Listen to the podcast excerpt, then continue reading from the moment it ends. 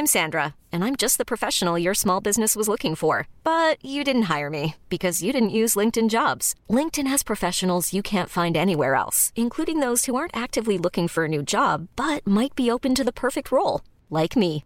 In a given month, over 70% of LinkedIn users don't visit other leading job sites. So if you're not looking on LinkedIn, you'll miss out on great candidates like Sandra. Start hiring professionals like a professional. Post your free job on linkedin.com/achieve today.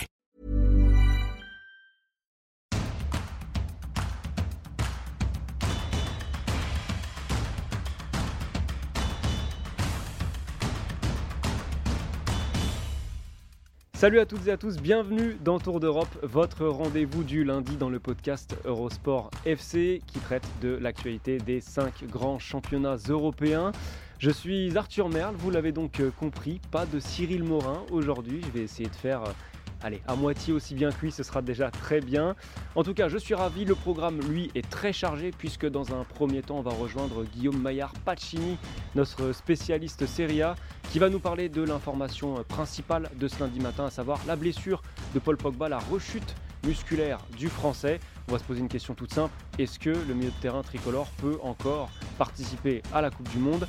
Dans un second temps, on ira en Ligue 1 avec euh, Elton Mokolo qui va revenir avec nous sur euh, le match euh, de clôture de la 13e journée entre Lyon et Lille. Beaucoup de choses à dire de, cette rencontre, notamment tactiquement. Et on va surtout se demander ce qu'il faut attendre en termes de classement de l'Olympique lyonnais dans les mois à venir. Un saut ensuite du côté de l'Espagne, puisque le Real Madrid sera le seul représentant espagnol en huitième de finale de Ligue des Champions. C'est une première depuis 2003-2004. On va se demander comment le foot espagnol en est arrivé là avec Ana Caro.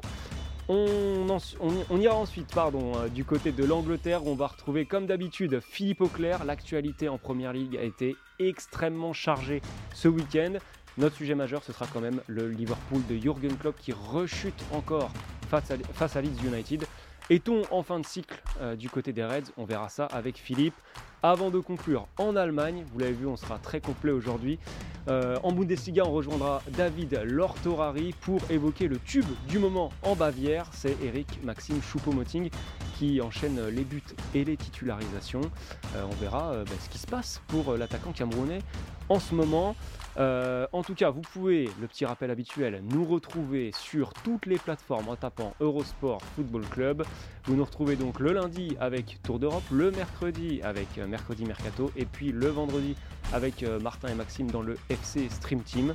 Voilà, je crois que le topo est complet. On peut se lancer dans cette émission très chargée du jour.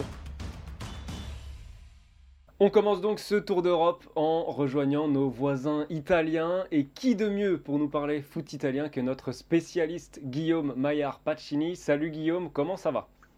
Écoute, ça va très bien. Merci pour, euh, pour l'accueil. Et euh, écoute, tout va bien. On a encore vécu un week-end assez animé en, Italie avec plein de choses différentes. Donc, euh, on a pas mal de choses à débriefer aujourd'hui dans, dans Tour d'Europe. Alors, justement, parmi toutes ces choses-là, quelle image tu as retenue de, de ce week-end animé en Serie A? Alors écoute, c'est une image assez surprenante euh, qui s'est passée durant la mi-temps de, de Inter Sampdoria samedi, 20h45. Euh, en fait, il y a un des leaders historiques de la Curva Nord de l'Inter des Ultras qui a été tué par balle aux alentours de 20h. Et en fait, quand la Curva Nord l'a appris, donc elle était au stade évidemment pour Inter Samp, elle a décidé en première mi-temps déjà d'enlever tous les étendards et de ne pas chanter. Et à la mi-temps, elle a décidé de quitter le stade en hommage à un leader historique, alors qui a passé plus de 20 ans de, sa vie en prison, qui a eu voilà, quelques controverses, mais en hommage voilà, à, sa mémoire, quand ils l'ont appris, ils ont décidé de quitter le stade. La polémique, Arthur, c'est que bah, certains, supporters présents au deuxième anneau vert, parce que c'est là que se, situe la, la Nord, voulaient rester dans le stade parce qu'il y avait, il y en avait qui avaient fait des, kilomètres pour venir voir le match, il y en avait qui venaient de l'étranger, des enfants, des familles. Et il y a beaucoup de témoignages qui affluent en disant, bah, on a été contraint par la force à partir, on a frappé des gens, on a vu des familles en pleurs. Et la nouvelle aujourd'hui, euh, ce lundi, c'est qu'une enquête quand même va être ouverte pour vraiment définir les contours de ce qui s'est passé. Et on parle même dans les médias de possible interdiction de stade. Donc voilà, on va vraiment essayer de faire un peu la lumière autour de cette affaire. Mais le ministre des Sports en Italie, Andrea Abodi, a dit qu'il allait se saisir de, de l'affaire pour mieux comprendre euh, ce qui s'est passé samedi soir à, à Giuseppe Meazza. Bon, ce sont de, tristes images. On va reparler un petit peu terrain avant de, basculer sur notre sujet principal. Naples, un petit mot quand même sur Naples qui continue de, marcher sur l'eau, qui caracole en tête du, classement, et puis l'AC Milan qui a, perdu des points en s'inclinant dimanche soir. Alors écoute, euh, le Napoli n'avait jamais euh, remporté 13 victoires de suite. Même à l'époque de, Maradona, euh, il, y a, maintenant plus de, 30 ans. Donc c'est vraiment un Napoli, c'est un rouleau compresseur qui marche sur tout le monde, qui marque 4 buts par match, qui va affronter Liverpool, on le fait cette semaine, mais ce sera vraiment pour la première place, c'est assez anecdotique. Mais on a vraiment la sensation d'un bah voilà, rouleau compresseur et personne aujourd'hui ne semble en mesure euh, d'arrêter le, Napoli de Spalletti. On a encore vu un, un Kvaratskhelia, on en avait parlé avec Cyril ces dernières semaines, qui, bah, marche euh, sur les défenses italiennes. Enfin, c'est vraiment euh, impressionnant à voir. Tout fonctionne au Napoli. Et il y a un choc qui va arriver le week-end prochain, Arthur. Il y aura Atalanta-Naples, les deux premiers, parce que Milan a perdu dimanche, qui a perdu du terrain. Donc Milan est à 6 points. Aujourd'hui, les champions d'Italie. Et c'est vrai que Naples Aujourd'hui, on est le 31 octobre, paraît quand même le grand favori euh, pour la victoire du Scudetto cette saison. Bon, on parlera sans aucun doute du Napoli dans les prochaines semaines avec toi, Guillaume. Mais ce qui nous intéresse le plus aujourd'hui, malheureusement, c'est le cas Paul Pogba, la rechute de Paul Pogba. Euh, la Gazzetta hein, qui nous annonce aujourd'hui, ce lundi matin, que euh, l'international français s'est blessé à la cuisse alors qu'il était en train de soigner son genou. Il s'était fait opérer du genou droit le, 5 septembre dernier, si je ne dis pas de bêtises. Euh, qu'est-ce qui se dit en Italie? Est-ce que tu peux nous donner plus de détails, Guillaume? Bah alors écoute, comment on joue pas la Coupe du Monde, on, se concentre sur celle des autres. Donc voilà, on, essaye de savoir. Est-ce que, en fait, la grande question, c'est la même qu'en France. C'est est-ce que Pogba euh, va pouvoir participer au Mondial Il faut rappeler que Pogba, en tout cas, n'a pas encore joué le moindre match officiel avec la Juve cette saison. Il a fait quelques amicaux. Il s'était blessé une première fois aux États-Unis euh, durant la, tournée estivale. Tu l'as dit, après, s'est fait opérer après avoir réfléchi longtemps en décidant bah, d'abord de ne pas le faire et ensuite de le faire. Donc, il a perdu, on va dire, trois semaines dans, son, dans sa convalescence. Et c'est vrai que là, euh, il y a cette rechute assez surprenante parce qu'on ne s'y attendait pas et la Juve n'a pas communiqué. Et ça, c'est tombé ce lundi, tu l'as dit dans, la Gazette. On pronostique une absence de 10 jours. Donc, ça va être très difficile de voir Pogba engendrer des minutes avant le, début du mondial, du moins avant le début de la pause. Euh, on sait que Deschamps est dans l'attente parce que lui non plus, on sait voilà, que les, deux sont très liés et, Deschamps est en contact permanent avec la Juve, qui est son ancien club, et avec Pogba. Et, c'est vrai que même lui, il est resté assez, assez surpris par, par ce nouveau coup dur pour, pour Pogba. Et, on est assez pessimiste quand même, Arthur. Euh, on imagine mal Pogba euh, disputer la Coupe du Monde parce que, en plus, Deschamps l'avait dit, lui, il prendra pas des joueurs qui n'ont pas de mille dans les jambes. Et c'est vrai qu'aujourd'hui, Pogba à la Juve, c'est un vrai mystère. Et, tu vois, la, la Gazzetta parlait d'un chemin de croix hein, depuis le retour de, Pogba à la Juve. Donc, euh, ça te laisse un peu imaginer le, sentiment qu'on a d'abord pour la Juve, hein, parce que c'était quand même une des grosses recrues l'été dernier. C'était un énorme retour euh, du côté de Turin et aussi pour la France, parce qu'aujourd'hui, vraiment, on parle de grand pessimisme hein, dans, l'environnement de la Juve. On, on imagine mal comment Pogba pourrait disputer une Coupe du Monde alors qu'il n'a toujours pas joué un match cette saison. On, a l'impression quand même que l'affaire était attendue, euh, entendue pardon, avant même cette rechute, puisqu'Allegri, tu m'arrêtes euh, si, je me trompe, disait que de toute façon Pogba ne rejouerait pas avec la Juve avant le début du mondial. Donc déjà les choses étaient compliquées. Et là, si on fait un, calcul, si on n'est pas trop nul en maths, 10 jours, euh, ça correspond à peu près au moment où Didier Deschamps va donner sa liste. Donc en fait, j'ai envie de dire, il n'y a, a, même plus de suspense. Deschamps va devoir se passer de Pogba pour la Coupe du Monde. Écoute, il faudra voir s'il fait une liste de 23 ou 26. Ça, c'est toujours un peu la connue. Mais, mais que quand on, quand on relit les propos de, de Deschamps, qui avait accordé une interview à Brut, il me semble, la, semaine dernière, lui avait dit clairement qu'il ne prendrait pas de joueurs qui sont, on va dire, en délicatesse, parce que ça concentre les médias, ça concentre le staff médical. Et lui, probablement, n'a pas le, le temps, euh, même si Pogba, on le sait, bah, il y a un de ses soldats hein, depuis, depuis très longtemps. Mais c'est vrai qu'Allegri, euh, on va dire, avait euh, manié le chaud et le franc en disant, bah, Chiesa, parce que lui aussi, Chiesa sur le retour, et Pogba, ça va être très compliqué de, le revoir avant, avant la pause.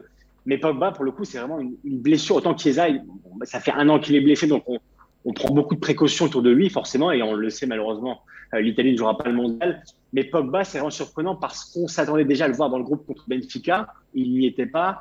On, l'attendait à le voir contre l'Inter parce qu'il y a un énorme choc. Il y a eu l'Inter qui arrive. On l'attendait à le voir là. Il sera pas là. Et tu l'as dit, la liste arrive le 9 novembre. Pogba ne sera pas de retour dans le groupe de la Juve avant, et c'est même pas certain qu'il y soit du tout. Donc c'est vrai qu'il y a un énorme suspense. Et aujourd'hui, si je, devais te donner un, pourcentage, je pense que Pogba ne sera pas à la Coupe du Monde, on va dire à, 85%, 90%, parce que ça me paraît trop compliqué aujourd'hui pour, parce qu'il faudrait beaucoup de choses, faudrait qu'il se remette en jambes, faudrait qu'il il n'a pas, il a pas le rythme de match. On sait bien que le rythme de match c'est particulier, et, aujourd'hui Pogba part de zéro, hein. donc euh, c'est assez compliqué. Et voilà, de, ce qu'on dit vraiment à la Juve, que la Juve laisse filtrer aujourd'hui, c'est que le mondial, ça va être trop juste pour, euh, pour Pogba. Puis ce qu'il faut bien préciser quand même, c'est que autant évidemment l'équipe de France aurait tout intérêt à ce que Paul Pogba accélère euh, sa rééducation et sa, remise en forme, autant la Juve, j'ai envie de dire au point où elle en est avec ses semaines d'absence depuis son transfert cet été, elle, elle n'a aucun intérêt à précipiter son retour pour qu'il y ait encore des rechutes. Et, ce qui se passe actuellement, euh, c'est l'exemple parfait. Pogba est revenu, mais déjà il rechute, c'est peut-être qu'il est presque revenu un poil trop tôt. Ouais. Tu sais, il y, a le même cas à la Milan avec Mike Maignan, par exemple, toi qui voulais se contrôler à Clairefontaine, et finalement Milan a décidé de le garder. Et en fait, il faut se mettre aussi à la place des clubs, euh, parce que c'est eux évidemment qui les rémunèrent. Et, et, c'est certain qu'aujourd'hui, si Pogba partait éventuellement à la Coupe du Monde, ce serait un énorme risque. Et, imagine si Pogba euh, se reblesse, je ne sais pas, en huitième de finale par exemple, derrière c'est la Juve qui en fait les frais. Donc, euh, on sait que la Juve et l'équipe de France sont plutôt en bon terme. Deschamps, d'ailleurs, fait effectivement intermédiaire. Mais c'est certain que la Juve, aujourd'hui, c'est pas dans son intérêt de voir Pogba partir au mondial, comme ce n'est pas dans l'intérêt de Milan de voir Maignan partir au mondial. Par contre, il faut se dire que la volonté des joueurs est énorme. Euh, Pogba sait probablement qu'il pourrait disputer son dernier mondial. Mike Maignan, lui, a envie d'y être parce qu'il sait que là, c'est la double de Lloris. Et pour un joueur de football, c'est évidemment une consécration de, jouer un mondial avec une sélection. Donc, euh, voilà, il faut faire face à la volonté du joueur, la volonté du club, la volonté de la sélection. Et certain qu'aujourd'hui, dans, l'intérêt de la Juve, c'est de garder Pogba au chaud pendant toute la Coupe du Monde, de le remettre, on va dire, euh, en place, tranquillement, calmement, et de compter sur lui, parce que tu sais, euh, la Juve est éliminée des champions, la Juve est assez éloignée en Serie A, et il y a une opération remontée qui va commencer après la pause du mondial, donc en janvier. Et à ce moment-là, la Juve veut Pogba dans le moteur. Et, et s'il participe au mondial, ça va être plus compliqué. Tu l'as dit, la Juve est éliminée de la Ligue des Champions, mais il reste un match à disputer, un match de poule face au Paris Saint-Germain, un match de gala quand même. Dans quel état d'esprit est la Juve avant ce match? Est-ce qu'on est encore dans la déception euh, de cette élimination? Ou est-ce qu'on se dit, bon, on se remobilise parce que d'une, c'est un match contre le Paris Saint-Germain, c'est pas rien, et de deux, il y a quand même une place euh, en Ligue Europa à sécuriser bah écoute, on est de dans la déception parce qu'il y a l'art et la manière, et la manière de se faire éliminer euh, avec cinq défaites en six matchs, c'est du jamais vu dans l'histoire glorieuse de la U. Donc euh, la manière n'a pas été bonne. Contre Benfica, c'est un 4-3, mais voilà, qui est récupéré sur la fin. En tout cas, on aborde ce match de manière où on n'a pas envie de terminer quatrième, quand même, pour l'honneur du club et aussi pour la Ligue Europa, pour limiter les dégâts, parce qu'économiquement parlant, la Juve, avec cette, élimination, pardon, s'assoit sur entre 20 et 25 millions d'euros. Donc, c'est énorme. Les Europa ne les rapportera pas, mais, tu vois, ça peut quand même combler, on va dire, les, trous pour un club qui a encaissé quand même 250 millions d'euros de pertes. Donc, ça serait quand même limiter les dégâts. Mais, et on a envie aussi voilà, de, de sauver un peu la face face au PSG parce qu'on ne peut pas terminer euh, une phase de poule avec Benfica, Paris et le Maccabi Haifa avec une seule victoire. C'est, ça serait du jamais vu. Et il faut rappeler aussi, Arthur, qu'une victoire ancien, c'est 2,8 millions d'euros. Donc, tu vois, ce sera aussi un, un, petit bonus qui ferait du bien en caisse de la Juve. Donc, euh, euh, la Juve est toujours sonnée, ça c'est évident. Euh, elle a gagné de, de, très peu face à Lecce, avec très peu de manière, encore une fois, samedi dernier. Mais elle a envie quand même de, de sauver un peu son honneur et, et voilà, de, de, faire un peu plaisir à ses supporters qui sont déprimés par le jeu, par les résultats. Donc voilà, c'est un match important pour la qualification Ligue Europa et c'est surtout un match important pour l'honneur parce que la Juve aujourd'hui doit laver son honneur en Europe et pour l'instant elle ne l'a pas fait. Donc c'est un match important vraiment, plus qu'au terme du résultat, important aussi pour, pour l'orgueil de tout un club et de tous les supporters parce que tout au sport, un journal piémontais qui est proche de la Juve, parlait quand même de honte euh, la semaine dernière après la victoire, la, la, défaite pardon contre contre Benfica. Donc euh, il y a une honte quand même à, à, laver. Il y a 10 millions de supporters quand même qui attendent d'être, d'être un peu heureux dans cette saison quand même qui est, qui est assez maussade pour, pour la vieille dame. Bon, en tout cas, on va évidemment suivre avec un œil particulier ce match avec notre, notre œil français entre la Juve et le Paris Saint-Germain. Euh, merci beaucoup, Guillaume, pour euh, ta présence aujourd'hui. On espère que tu nous parleras de choses un peu plus, euh, un peu plus joyeuses quand même la prochaine fois. J'espère aussi. Que des incidents en tribune et qu'une blessure de, de Paul Pogba. En tout cas, merci Guillaume et à très vite. Après la Serie A, on revient donc dans notre chère Ligue 1 où on accueille Elton Mokolo, notre spécialiste du championnat de France. Salut Elton, comment ça va? Bonjour Arthur, j'espère que tu vas bien. C'est la première fois qu'on est ensemble et en espérant qu'on va faire euh, de bonnes minutes. J'en doute pas. Le week-end de Ligue 1 a été assez chargé. Quelle est l'image qui t'a le, plus marqué avant qu'on évoque notre gros sujet du jour? Ah, Pour le coup, on est dans la continuité de ce qu'on a vu en Ligue 1, savoir qu'on a été gâté sur le plan des images euh, avec Openda vendredi. La, MNM, pardon, euh, le samedi euh, face à 3, avec notamment Lionel Messi qui est extraordinaire en ce moment, et même Rennes qui a fait une performance de haute volée. Donc euh, pour le coup, on est encore une fois dans ce qu'on voit du côté du championnat français, à savoir les grosses, les grosses équipes pardon, qui sont performantes, et avec les joueurs qui sont dans une très belle forme à quelques semaines de la Coupe du Monde. Tu parles des grosses équipes, ça nous amène à quand même parler un petit peu de ce podium qui évolue de semaine en semaine. On avait Lorient et Marseille qui talonnaient le, PSG récemment. Maintenant, place à Rennes et Lens. Qu'est-ce que tu lis, toi, dans, ce, dans cette évolution de classement au tableau? Ah, C'est marrant parce qu'il y a deux semaines, on voyait Lorient et Marseille euh, comme des équipes qui étaient installées dans le haut du tableau. Et là, il y a une espèce de vague de dégagisme avec euh, Rennes et Lens qui ont pris leur place. Et donc, euh, c'est très intéressant. On voit déjà que le rythme, la moyenne de deux points est en train de se diminuer pour beaucoup d'équipes. Et ça, c'est de manière euh, très logique parce que les matchs euh, s'enchaînent et donc forcément, il y a la fatigue, les adversaires qui sont beaucoup plus, euh, beaucoup plus attentifs à ce que tu vas faire. Et donc, par rapport à ça, le fait de voir Rennes monter en puissance, le fait de voir à Lens confirmer euh, le début de saison, le très bon début de saison, et eh ben, c'est vraiment des choses qui sont euh, très intéressantes et qui confirment que dans le paysage de la Ligue 1, et eh ben, il y a un renouvellement dans le haut du tableau et ce n'est pas pour nous déplaire.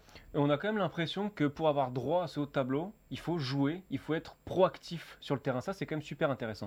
Et ça, c'est quand même une très bonne information, à savoir que c'est des équipes qui sont récompensées par le jeu et en termes de points. Ce qui est le plus important, à savoir qu'il faut remporter euh, ces matchs et ensuite être convaincant par le jeu pour le coup, Lens, après avoir eu quand même une certaine période où ils ont marqué, ils ont gagné par un but d'écart. Là, cette fois-ci, on a eu une victoire avec autorité. Rennes est dans la continuité euh, de ce qu'il fait depuis plusieurs semaines. Donc, euh, ça récompense les équipes avec euh, du jeu, des équipes proactives, des équipes tournées vers l'avant et que ça continue ainsi. Ouais, non, en tout cas, on se, régale chaque semaine. Euh, on va basculer sur le, match euh, du dimanche soir qui, euh, nous a occupé donc, dimanche entre l'Olympique lyonnais et le LOSC. Victoire 1-0 de l'OL grâce à un but de, de la casette. Victoire un petit peu heureuse pour l'OL. Pour autant, on a vu un match quand même assez intéressant tactiquement. On a eu une première période avec le LOSC qui, qui pressait très bien. Et puis des ajustements au retour des vestiaires. Comment tu as, analysé ce match-là, toi?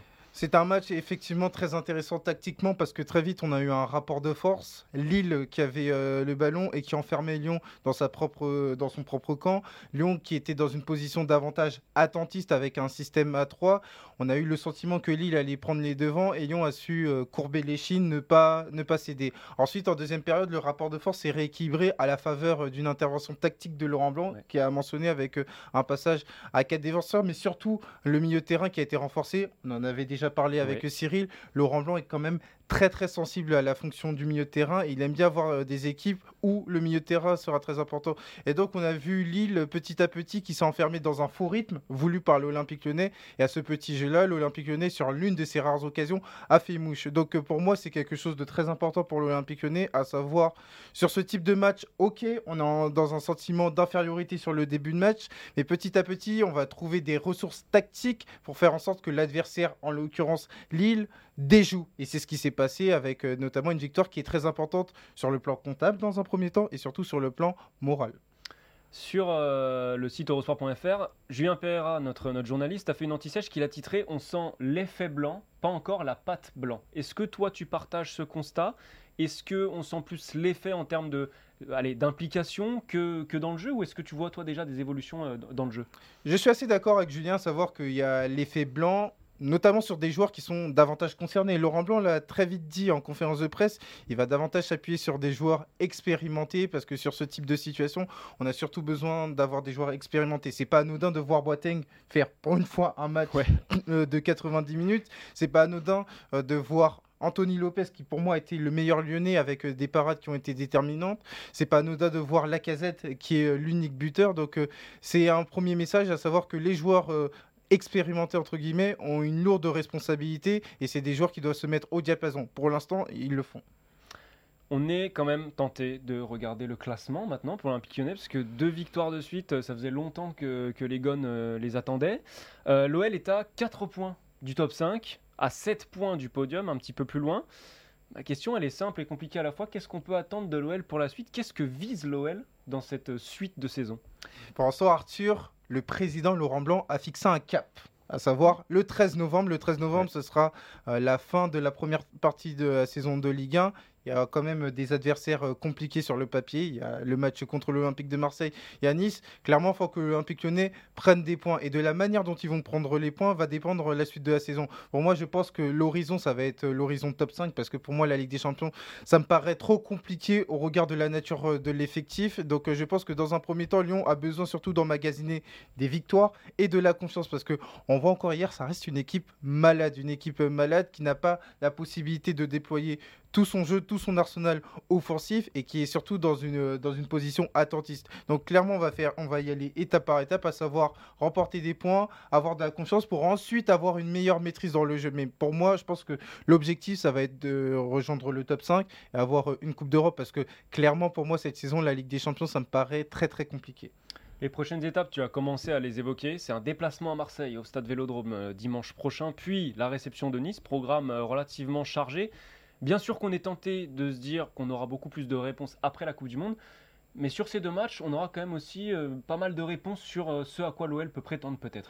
Arthur, c'est ce qui manque à l'Olympique lyonnais depuis plusieurs saisons maintenant, c'est cette fameuse régularité. Et cette régularité, Laurent Blanc est censé euh, l'apporter le fait d'aller au vélodrome face à un adversaire qui sera revanchard et qui sera conditionné par sa qualification ou non qualification en huitième de finale de Ligue des Champions va être un révélateur très important. Le fait de voir Lyon dans une configuration extérieure donc dans un environnement hostile parce que c'est l'Olympico, et eh ben ça va nous permettre de voir de quel bois est fait l'Olympique lyonnais version Laurent Blanc. Et s'ils arrivent notamment à décrocher une victoire, Là, ça peut faire énormément de bien pour la confiance avant de terminer euh, par Nice. Donc moi, j'attends beaucoup de cette rencontre pour voir comment l'Olympique lyonnais va réagir. Dans un premier temps, face à Marseille, un candidat déclaré pour le podium de la Ligue 1, dans une configuration vélodrome hostile avec des joueurs qui vont devoir faire preuve de personnalité et d'assurance. Et ensuite, comment l'Olympique lyonnais va être une équipe qui sera capable justement de matérialiser ces bons moments? Parce que, encore une fois, on l'a vu hier, c'était sur une action isolée. Il faut clairement avoir une, équipe lyonnaise qui soit capable d'avoir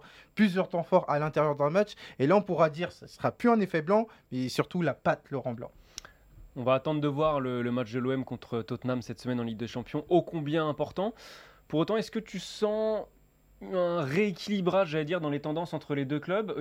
Si on avait enregistré euh, ce sujet il y a deux semaines, on aurait dit avantage à l'OM forcément. Là, on sent que le rapport de force s'est rééquilibré peut-être entre les deux équipes. Alors moi, je dirais davantage euh, sur le plan comptable, parce qu'il y a 4 points de retard en faveur de l'Olympique de Marseille, ou plutôt 4 points d'avance en faveur de l'Olympique de Marseille. Et maintenant, par rapport au rapport de force, je continue de penser que euh, l'Olympique de Marseille est devant l'Olympique lyonnais. Après, ça reste de la littérature, Arthur. Je te renvoie au match de la saison dernière, où l'Olympique de Marseille est un candidat déclaré au podium, un candidat déclaré à seconde place. Ils ont pris une valise à domicile face à l'Olympique lyonnais qui a terminé septième de Ligue 1. Donc euh, c'est la vérité d'un match, pas forcément la vérité d'une saison. Et je pense qu'à l'occasion de ce match, l'Olympique lyonnais, avec ses joueurs, il y a quand même des joueurs de qualité, est capable justement de faire en sorte que le rapport de force va être à l'équilibre. Mon petit doigt me dit que vous débrieferez de cet Olympico lundi prochain avec Cyril. Euh, merci Elton d'avoir été avec nous euh, une fois de plus. Et nous, on va désormais rejoindre euh, Anna Caro et l'Espagne. Salut Anna, comment ça va? Salut, comment ça va? Ça va très bien, merci. on l'a dit en introduction, on va évoquer les problèmes des clubs espagnols en Ligue des Champions. Mais avant ça, il y a eu un week-end de, de Liga chargé, il s'est passé des choses. Qu'est-ce que tu as retenu, toi, comme image forte de ce week-end, Anna? Et eh ben, comment ne pas retenir euh, ce match entre le Real et, Girona et puis ce premier coup d'arrêt pour le, pour le Real en Liga avec ce match nul euh, contre un promu en plus. Donc, euh, sacrée, sacrée surprise de la part de Girona qui a fait un très très gros match face à un Real un peu amputé avec l'absence de, de, Benzema, notamment le fait que Rodrigo était malade. donc, une très belle performance, surtout de des latéraux, hein, de, des pistons en fait de Girona qui ont amené énormément de danger en fait dans la surface euh, de dans la surface du, du Real et euh, on peut dire que c'était un point mérité même si évidemment en Espagne aujourd'hui on parle beaucoup plus euh, de l'arbitrage que du que du, du, match en lui-même finalement où le Real a montré de beaucoup de beaucoup de lacunes. Et du coup, ça profite euh, au Barça. Victoire euh, à l'arraché grâce à un but euh, très tardif de, Robert Lewandowski. ça allait pas très bien pour le Barça finalement. Il y a, une bonne bouffée d'air prise ce week-end. Oui, c'est une victoire un peu importante, surtout mentalement, parce qu'on a vu que le Barça était très touché mentalement déjà après son match contre, enfin ces deux matchs contre l'Inter. on voit que c'est plus de ce côté-là, même si bon, tactiquement, on, voit encore qu'il y a quelques soucis qui sont toujours pas réglés euh, du, côté du Barça. Mais une victoire euh, à l'arraché comme ça, à Mestalla, euh, ça peut être très très important pour la suite. même si bon, là, il reste très peu de matchs d'ici la Coupe du Monde et qu'en plus, le Barça va jouer un peu un match de, d'entraînement, on va dire, à Pilsen, où beaucoup de, de cadres ne, ne seront pas là. Bon, la transition est toute faite, du coup, Anna. on, va parler, on va continuer de parler du Real, du Barça mais on va parler de Ligue des Champions. La semaine dernière, le Barça et l'Atlético ont été éliminés avant même la sixième journée de la phase de groupe de la Ligue des Champions. Le résultat, c'est quoi? Eh ben, on n'aura que le Real Madrid en huitième de C1. C'est la première fois qu'il n'y a qu'un seul club espagnol en huitième de finale depuis que la Ligue des Champions a sa formule actuelle. C'était euh, à partir de la saison 2003-2004. Ma question, Anna, elle est toute simple. Comment est-ce que le foot espagnol en est arrivé là? C'est un, c'est une bonne question. C'est surtout beaucoup, beaucoup de, causes différentes. Euh, là, si on prend euh, cette, euh, cette saison, les causes, elles sont plus dues aux clubs eux-mêmes qu'au championnat espagnol. Parce qu'on a vu il y a des années où effectivement le, le Real était le seul représentant de, de l'Espagne, enfin on va dire dans les derniers carrés. mais c'était un moment en plus où où le championnat espagnol ne se portait pas forcément très très bien. On avait les saisons 2017, 2018, 2019, 2020. On avait un championnat euh, de Liga qui était assez faible, avec très peu d'intensité, beaucoup d'arrêts de jeu, etc. Et malgré tout, le Real arrivait à, gagner la Ligue des Champions.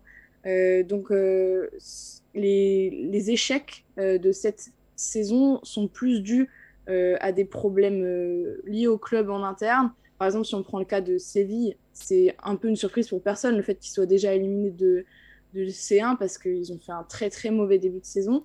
Euh, ils, ont, ils se sont pas du tout renforcés cet été, ils ont perdu beaucoup de joueurs. Euh, ils ont perdu la charnière centrale. Si on prend l'Atleti, c'est pareil, c'est un problème euh, avec des blessés, mais aussi des incertitudes tactiques. On voit que Simeone ne sait toujours pas vraiment comment rôder son équipe. Et puis bah, le Barça, on a l'impression que c'est plus psychologique qu'autre chose, que euh, le fait que ce penalty n'ait pas été sifflé sur la main de Dumfries, ça a un peu euh, fait écrouler toute l'équipe dans, dans, le, dans la C'est tous ces facteurs-là qui font qu'aujourd'hui les clubs sont éliminés. Et euh, du côté de l'Espagne, il y a assez peu de remise en question finalement du système et de la Liga à cause de ces éliminations.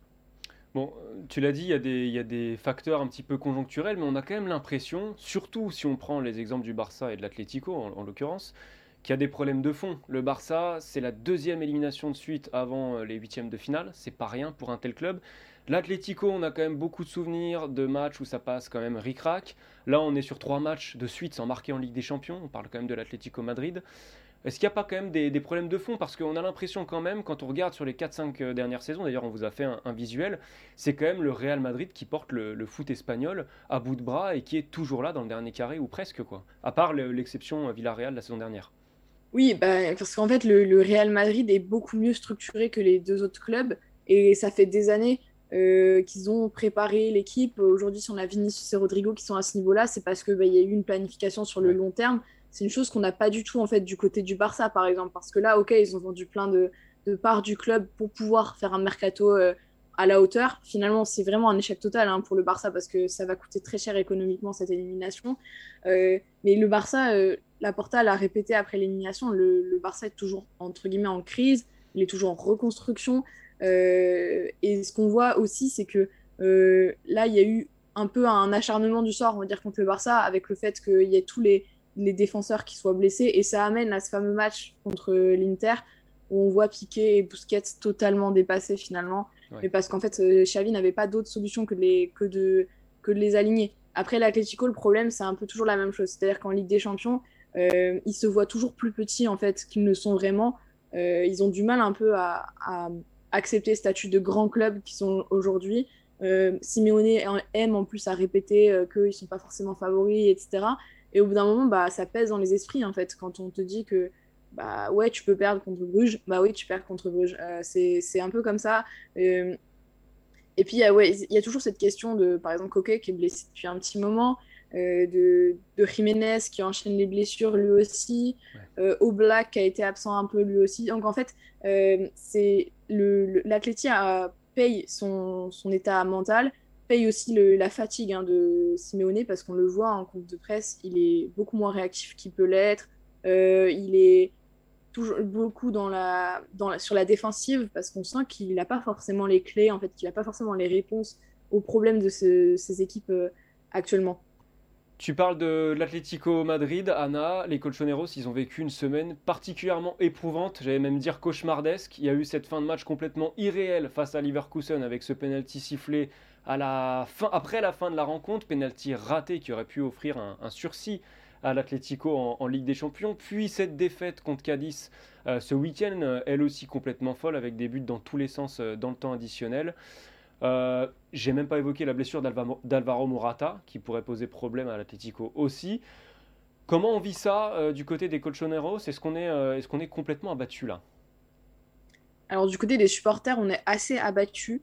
Et puis il y a des motifs d'espoir finalement, parce que quand on a vu l'entrée de Joao Félix, qui est capable de claquer un doublé en 4 minutes, bon, c'est un super motif d'espoir. Mais en fait, le problème, c'est que il y a un peu deux visions assez opposées. C'est-à-dire que euh, Simeone, c'est toujours un dieu du côté de l'athlétie, etc. Euh, donc il y en a beaucoup qui osent pas trop le remettre en question. Et même si c'est lui qui prive l'athlétie de Joao Félix depuis le début de saison, euh, on a même cette fameuse rumeur de prolongation jusqu'en 2026 qui arrive là juste après un échec contre Cadiz. Donc ça n'a pas franchement de sens.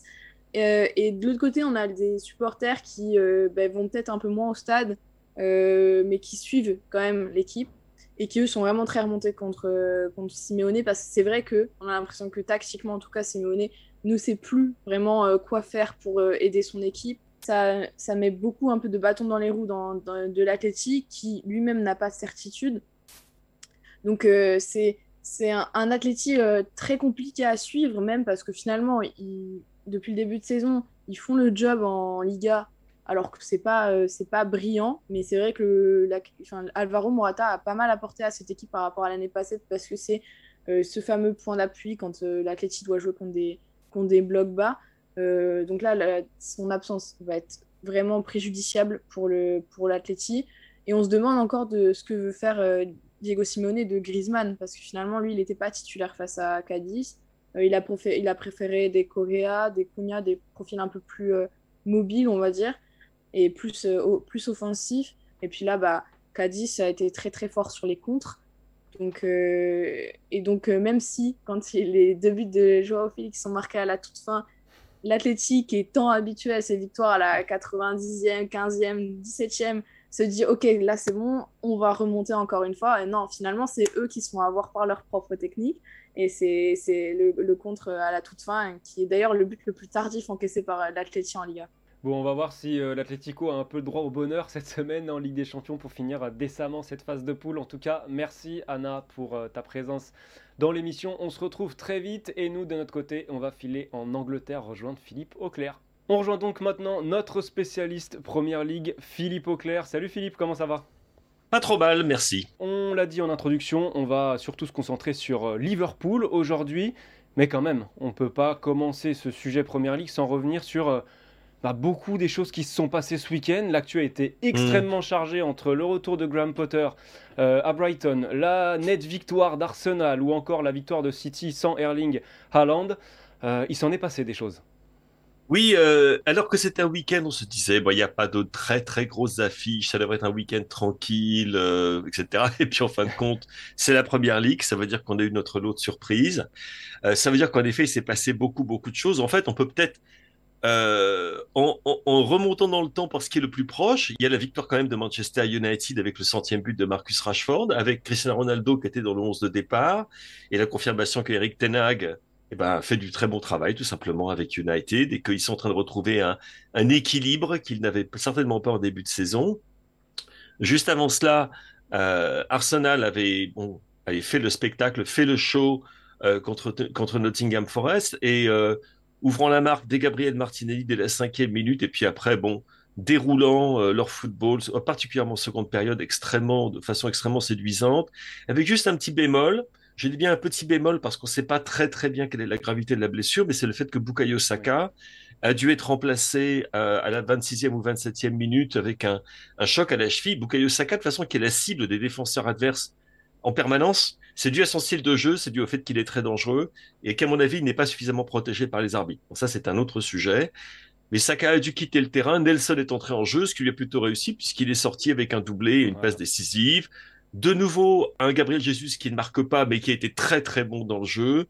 Et franchement, bon, la crise, la mini-crise d'Arsenal est terminée. Les revoilà donc en tête du championnat d'Angleterre à l'issue de cette, je ne sais plus si c'est la 12e, 13e ou 14e journée avec tout ce qui a été déplacé. Mais en tout cas, à la fin de ce week-end, Arsenal donc revenu en place. Si on repasse maintenant à samedi, je pense très honnêtement que ce qui nous a peut-être le plus surpris, ça a été la manière de la défaite de Chelsea à Brighton. Euh, parce qu'on savait que ça serait compliqué. Euh, euh, parce que euh, Graham Potter s'en est allé. Bon, Deserbi est arrivé, qui est un excellent manager. Les résultats ont pas été fantastiques, mais le style était là. On savait qu'il serait remonté comme des pendules pour le retour de l'entraîneur qui les avait tellement fait progresser au cours de ces dernières saisons. Et puis quand même, Graham Potter a pris des décisions un petit peu particulières, là, faire jouer Raheem Sterling par exemple en piston. Et d'ailleurs à la fin, à la fin de la rencontre, Potter avec sa bon, sa, lucidité habituelle, mais aussi sa candeur habituelle, a dit je, me suis planté. Je me suis planté. Brighton en a profité. C'est pas une catastrophe pour Chelsea. Ça met fin à cette invincibilité. Ça y est, la première défaite est derrière lui et on va pouvoir passer à autre chose. Euh, et, pour Brighton, bon, ben, ça confirme tout simplement qu'ils sont euh, une équipe avec laquelle on va continuer à, compter. Et puis, euh, on revient. Je continue de remonter dans le temps, là, hein, Arthur. Bien sûr. Manchester City, euh, pas un match des plus convaincants, moins qu'on puisse dire, face à un Leicester qui était très organisé, regroupé en 5-4-1, qui d'ailleurs a été dangereux en fin de, seconde période en particulier. Euh, et Manchester City qui a fait la différence bon, sur un coup de génie de, du, meilleur du meilleur milieu de terrain de la Première Ligue depuis des années. Allez, on va peut-être même dire du meilleur milieu de terrain européen depuis des années, à savoir Kevin De Bruyne. Euh, qui a marqué une espèce de chef-d'œuvre de coup franc. On le voyait venir quand il a posé le ballon, on savait exactement où il entendait le mettre. On se dit, bon, c'est quand même pas possible. Il était quand même relativement loin du but, et puis il l'a mis exactement là où il fallait, poteau rentrant. Un, petit air de Juninho sur ce coup franc, hein, dans la surface du pied utilisé.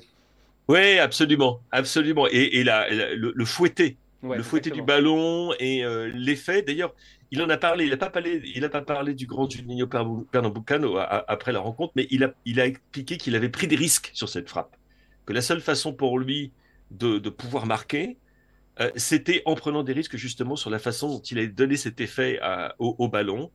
Bon, ce qui, euh, au passage, indique assez bien euh, qu'on a affaire à quelqu'un qui non seulement joue au football, mais qui pense au football en permanence et qui a été superbe et euh, qui a eu droit au compliment de, Pep Guardiola après la rencontre, parce que Guardiola avait été très critique de Kevin De Bruyne la semaine précédente, en disant qu'il participait pas au jeu de la manière dont, habituelle, qu'il était en retrait par rapport à ce qu'on pouvait attendre de lui vu son talent, etc., etc.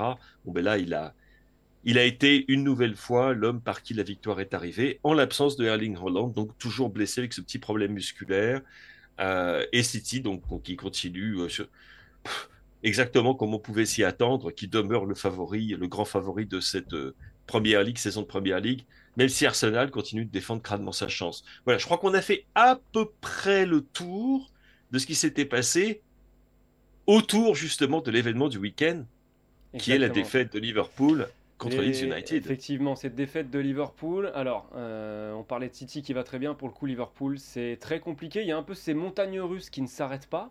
On est, tu étais il n'y a pas longtemps dans Tour d'Europe pour évoquer cette victoire de Liverpool face euh, à City, justement. on a vu aussi une victoire éclatante en Ligue des Champions du côté de, Glasgow. Et puis là, en quelques semaines d'intervalle, il y a une défaite contre la lanterne rouge de Première Ligue, Nottingham Forest. Et cette, cette défaite à domicile à Anfield face à Leeds United. Première défaite à Anfield depuis mars 2021, si je dis pas de bêtises. Non, tu as raison. là, ça commence vraiment à devenir compliqué. Ça ressemble, j'allais dire, une, fin de cycle, en fait, du côté de Liverpool. C'est compliqué. Euh, c'est compliqué. C'est vrai que Liverpool passe par un moment très compliqué. Euh, comme l'a dit d'ailleurs Trent Alexander-Arnold euh, aux confrères britanniques après la rencontre, il y a quelque chose qui ne tourne pas rond. et bien évidemment, la solution pour sortir de cette crise, c'est de trouver ce quelque chose qui ne tourne pas rond. Alors, est-ce un problème d'organisation tactique au vu des expériences qu'a faites Jurgen Klopp, où il est passé, euh, il est passé en 4-2-4-3-3, en 4-2-3-1, il a essayé un million losange avec Firmino à la, à la, à la tête de ce losange, ça fonctionne pas véritablement. Donc tactiquement, il va encore tâtonner pour savoir euh, quelle est la meilleure façon d'organiser ses troupes. Moi, je continue de penser qu'il s'agit d'une crise euh, qui est exagérée de manière indue pour plusieurs raisons. La première raison, c'est que c'est pas la première fois que Liverpool traverse ce, type de crise. Et euh, souvenez-vous de ce qui s'était passé la saison 2020-2021, donc la saison d'après le titre, où ils avaient vécu un, passage, mais c'était pas des turbulences, c'était une catastrophe, c'était une chute libre à partir euh, de la fin décembre. Et où ils avaient été battus par Southampton, par Burnley, par Brighton, euh, par Fulham, ça, avait été une catastrophe. Et la raison en était que cette équipe de Liverpool était complètement décimée par les blessures et que, au fur et à mesure que les joueurs revenaient dans l'effectif, il y en avait un autre qui se blessait. Alors, je ne vais pas dire que c'est exactement la même chose qui se passe cette saison. Ce que je vais dire malgré tout, c'est que les indicateurs à ce niveau-là pour cette saison sont négatifs et que Liverpool, malgré ses ressources qui sont très conséquentes, on est bien d'accord, n'a certainement pas l'épaisseur d'effectifs nécessaire pour pouvoir gérer ce type d'absence sur la durée. Et que ça crée des déséquilibres. Alors je ne dis pas que c'est le seul problème, hein, mais quand il vous manque, ou alors tout le début de saison c'était Thiago Alcantara, euh, qui est le pivot de cette équipe pour moi. Et puis maintenant, le problème c'est qu'on a Luis Diaz et Diogo Jota. Deux joueurs qui souvent, en plus, de là, euh, en plus de cela, sont des joueurs qui font la différence quand il faut faire la différence. Des joueurs décisifs. Mohamed Salah, qui lui aussi a une saison euh, en montagne russe. Oui, en dents euh, évidemment, le départ de Sadio Mané. Euh, ça, Liverpool n'y pouvait rien. Ils ne pouvaient pas s'accrocher à Sadio Mané qui voulait partir au Bayern. Donc, ils ont perdu un joueur absolument essentiel, l'un des meilleurs joueurs du monde. On en paye évidemment les conséquences. Et je trouve également, en milieu de terrain, il y a des faiblesses. Il y a un manque d'épaisseur également au niveau de l'effectif. Et quand vous mettez tout ça ensemble, et qu'on a une équipe qui fonctionne tellement à l'énergie, à l'enthousiasme, à la synergie, à tout ce que vous voudrez, eh ben, ça peut créer des conditions qui font que tout d'un coup la machine s'enraye et que comme on l'a vu contre Leeds United, où ils se sont créés des occasions, il manquait le petit quelque chose. En défense, des moments d'aberration totale. Le, premier but de Leeds, très honnêtement, c'est pas parce qu'il y a crise à Liverpool, c'est simplement une erreur individuelle de Joe Gomez qui, au lieu de regarder où se trouve son gardien, adresse une passe à l'aveugle. Bon, et euh, ensuite, il n'y a plus qu'à pousser le ballon dans, le but vide. Alors, on va dire que c'est une faute de concentration parce que, euh, justement, ils n'ont pas la, bonne approche psychologique pour ces rencontres. C'est possible, tout cela, peut être pris en ligne de compte. Mais ce que je dirais, c'est que nous avons un faisceau problématique qui, dans le cas de Liverpool, est exacerbé, un, par la nature de cette équipe, qui est une équipe de, de dynamisme et de mouvement. Donc, chaque fois qu'il y a des choses qui vont pas très bien, c'est exacerbé, et puis également par l'attention des médias. Parce que, et ça, euh, on pourrait presque en faire un, sujet de discussion, tu sais, avec tous nos correspondants en Europe, mais on est quand même dans une ère très particulière où on attend l'exceptionnel de toutes nos équipes. Si elles ne produisent pas l'exceptionnel, elles sont nulles. Parce qu'on a maintenant des exemples comme ceux, justement, de Manchester City, qui est une espèce de monstre qui a des moyens qui sont quasiment sans équivalent dans le football mondial. Bon, on en reparlera dans deux ans avec Newcastle, mais pour l'instant, c'est comme ça. On a des équipes comme le Bayern qui ont archi, qui archi domine, enfin qui archi dominé jusqu'à cette saison. leur championnat, qui écrasait leur championnat, on des, des PSG, etc. Bref, on a des équipes, et même le Liverpool, qui était en, sur-régime de Klopp, on a des équipes qui parviennent à, faire des, des, séries de résultats qui les amènent à 100 points par saison. Ce qui est insensé, ce qui ne s'est jamais produit auparavant dans l'histoire du football, où que ce soit, en plus d'un siècle et demi. Mais là, on a une super élite qui s'est mise en place, avec justement ces Manchester City, ces Bayern, ces PSG, et Liverpool, pour nous, en fait partie. Champion d'Europe, c'est normal. Toutes ces finales de, européennes, ce titre de champion d'Angleterre, etc., c'est normal. Donc on a une attente totalement exagérée. Et du coup, on sous-estime les performances de certains clubs. Moi, je continue de penser que ce que fait Arsenal en ce moment est quelque chose d'historique, justement au vu des moyens euh, de ce qu'a coûté cette équipe pour être mise en place, de, sa moyenne d'âge, etc. Et Liverpool, en ce moment, passe par, en effet, un, moment euh, difficile. Je, regardais, là, j'ai en face ma série de résultats, mais c'est pas non plus totalement consternant. Euh, c'est presque plus, si je me, permets de te couper, Philippe, c'est presque plus la, lecture du, classement qui peut inquiéter. Ce que j'en dis, c'est assez symbolique. On a un Liverpool qui est à 8 points du top 4, mais un Liverpool qui est à seulement 5 points devant la, zone de relégation. Évidemment, on va pas se mettre à parler de, relégation ah. pour Liverpool, bien sûr que non. Mais est-ce que c'est pas le signe que euh, il y a peut-être un message qui passe aussi un peu moins bien de la part de Jürgen Klopp? En tout cas, comment est-ce que c'est vu du côté de l'Angleterre Est-ce que le message Jürgen Klopp euh, passe toujours aussi bien? Alors, c'est évidemment l'un des grands sujets de discussion. Euh, il y a beaucoup de gens qui évoquent les cycles de 7 ans euh, qui sont particuliers à la carrière de, de Jürgen Klopp. 7 ans à, Mainz, 7 ans à Borussia Dortmund et maintenant 7 ans à Liverpool. Bon, pour moi, c'est de la numérologie, ça n'a absolument aucun sens parce qu'en fait, quand il était parti de Mainz, c'est pas parce qu'il avait raté. En fait, euh, ils étaient arrivés quatrième à, je crois, deux points de la promotion en Bundesliga. C'est simplement que bon, c'était un entraîneur qui était tellement coté en, Allemagne qu'un plus grand club le voulait. Ce qui s'était passé au Borussia Dortmund, c'était lié davantage au fait que euh, un, problème, certes un problème de cycle, mais aussi un problème de désaccord avec ses dirigeants qui avaient notamment vendu euh, Götze et Robert Lewandowski, et ce que club avait très mal digéré, donc il est parti. Euh, et à chaque fois, c'est lui qui a démissionné. Bon, il est normal que euh, tout entraîneur passe des moments où ça se passe moins bien. Pense à Mikel Arteta l'année dernière, par exemple. Mais tu peux rebondir. Là, c'est vrai, à cause justement de ce que j'appelle ce faisceau problématique, du coup, on remet en, question Klopp. On se dit, bon, ben, c'est un En tout cas, ce que je crois sur lequel, ce sur quoi tout le monde est d'accord, c'est que Klopp n'a jamais dû faire face à un tel test à Liverpool depuis son arrivée. Même lorsqu'il avait eu cette série de résultats catastrophiques en 2020-21, tout le monde avait mis en avant le fait que son effectif était complètement ravagé par, par la Covid et par les blessures. Là, cette fois-ci, il n'a pas le droit euh, à, cette même euh, euh, mensuétude. Et du coup, on pose les questions, évidemment. Est-ce que Klopp. Et du coup, je vais te dire un truc qui me paraît insensé. Lorsque l'on regarde, tu sais que les Anglais peuvent euh, parier sur n'importe quoi n'importe quoi. Quand tu regardes la liste des entraîneurs, ce qu'on appelle the sack race, la liste des entraîneurs, le premier qui sera viré, tu vois, dans la saison.